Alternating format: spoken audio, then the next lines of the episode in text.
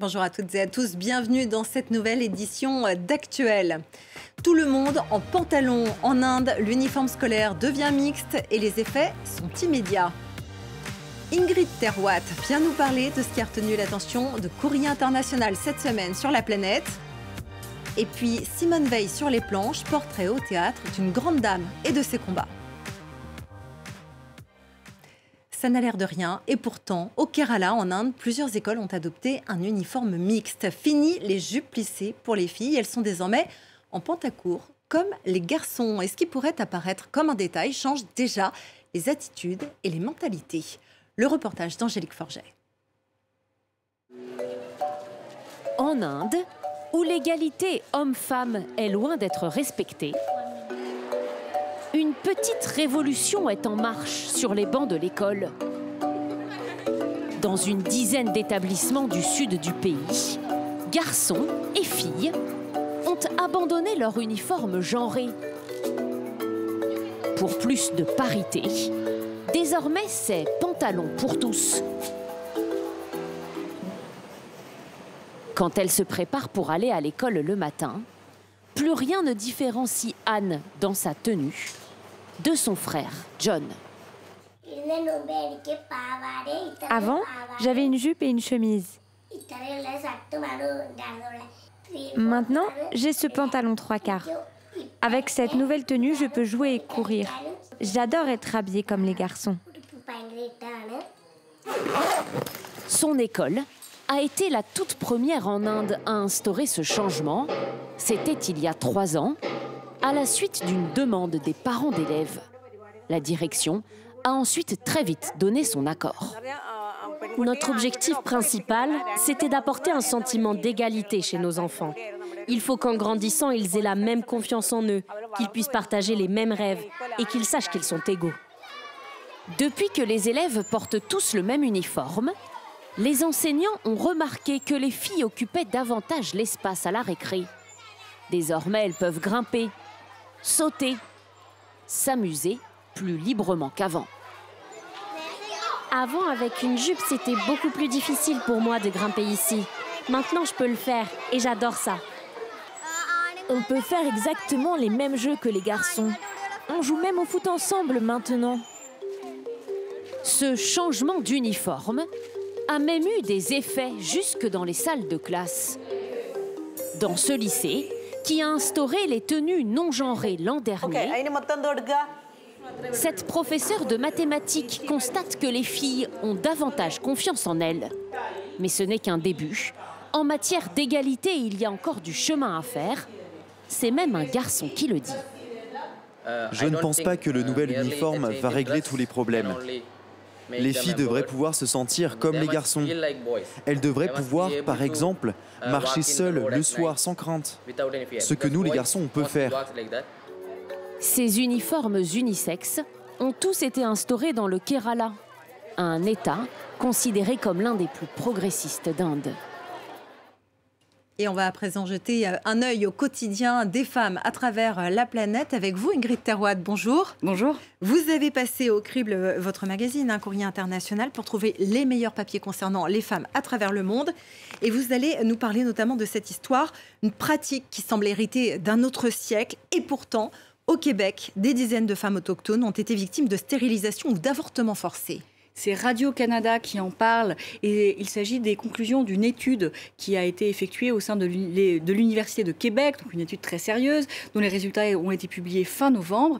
Et cette étude montre que des dizaines de femmes autochtones, inuites par exemple, euh, ont été victimes de violences obstétricales extrêmement graves euh, sur une période allant de 1980 à 2019. Donc c'est très récent. C'est très récent. Hein. et alors pour vous donner des exemples, par exemple, une, une femme arrive pour des hum, douleurs de règles et le médecin décide de lui enlever l'utérus en considérant que c'est vraiment très radical et surtout c'est irréversible. C'est irréversible, c'est sans le consentement de la patiente ou son information même. Donc c'est euh, totalement arbitraire, euh, irrespectueux, illégal euh, normalement et les autorités de Québec ne semblent pas tout à fait prêtes à réagir. Alors les autorités condamnent, évidemment, mais il faudrait vraiment que euh, la condamnation se traduise en actes pour que ces pratiques cessent. C'est des pratiques qui sont le signe d'un racisme très fort envers les populations autochtones. Et ce racisme est lui-même la conséquence d'une histoire coloniale très longue des Canadiens WASP envers ses premiers habitants, ses premières nations. Ah, c'est l'héritage de ces colons européens qui continuent de croire qu'ils ont leur mot à dire sur la vie des autres. Euh, vous allez aussi nous parler des Égyptiennes, Ingrid. Elles ne sont pas obligées de porter le voile. Certaines font d'ailleurs le choix euh, de le retirer, mais la société s'attend alors à un certain comportement de la part de ces femmes.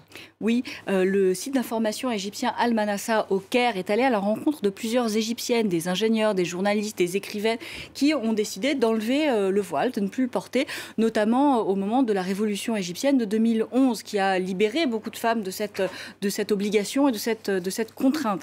Mais elle pensait souvent, parfois naïvement peut-être, qu'une fois le voile ôté, elle serait euh, libre de faire ce que bon leur semblerait avec leur corps, et pas du tout.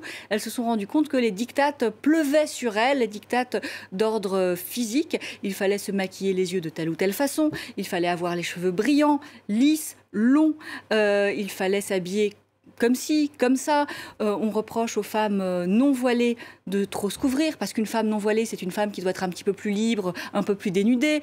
Euh, on leur reproche de ne pas être assez féminine, avec certaines visions de ce que c'est que la féminité, etc., etc. Ce qui montre bien que fois les, les, droits des femmes acquis, il reste tout le poids social des dictats patriarcaux sur le corps des femmes. Donc c'est l'obligation de porter du voile a été levée, mais, euh, mais toute l'oppression euh, sur le corps des femmes euh, demeure. Le voile ou la mode, il faut continuer de choisir donc pour les femmes. On va finir tout de même avec une pratique beaucoup plus positive. Mmh. Cette bonne nouvelle qui nous vient des États-Unis, les femmes sont désormais plus nombreuses que les hommes au sein de l'Orchestre Philharmonique de New York, et ce grâce à une méthode euh, de recrutement euh, particulière et qui a fait ses preuves. Oui, c'est le New York Times qui nous donne cette bonne nouvelle.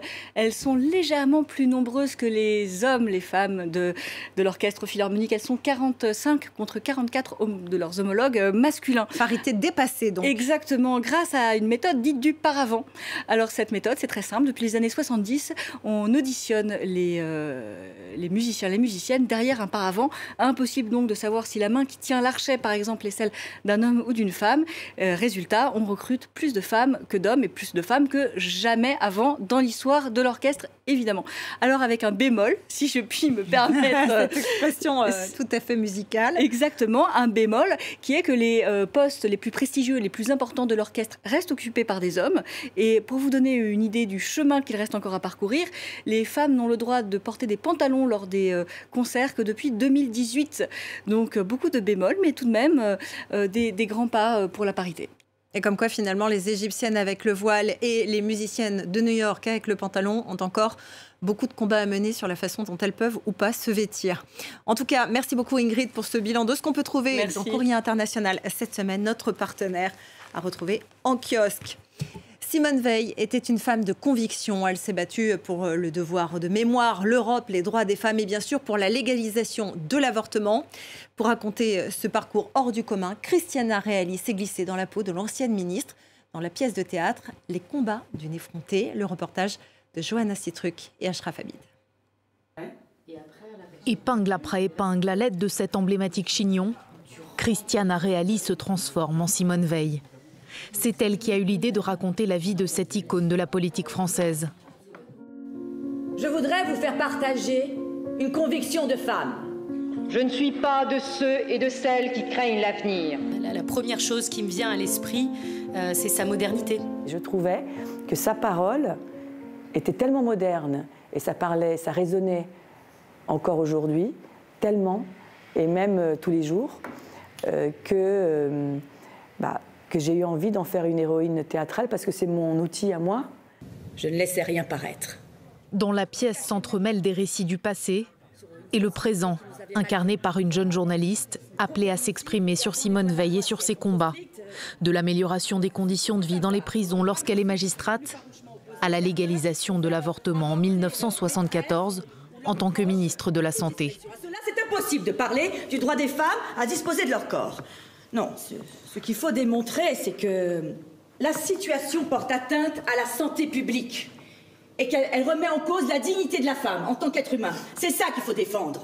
C'est vrai que elle, le fait d'avoir été au contraire dans une apparente douceur ou euh, voilà, de ne pas trop brusquer euh, les hommes, en tout cas avec tout ça, bah, elle a quand même réussi. Au fur et à mesure, un dialogue se crée entre les deux femmes, entre les deux époques, tout en respectant le récit de Simone Veil. La pièce est adaptée de son autobiographie, une authenticité saluée par le public.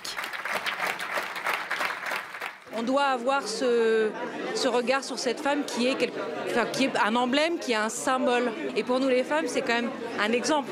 C'est vraiment un grand moment de théâtre. Je suis très très heureuse et je disais que j'allais emmener ma fille de 18 ans, l'amie également, la fille de, de mon ami. C'est des choses que les jeunes doivent voir. Une pièce de théâtre qui pour beaucoup fait office de devoir de mémoire, ou comme préférait le dire Simone Veil, le devoir d'enseigner et de transmettre.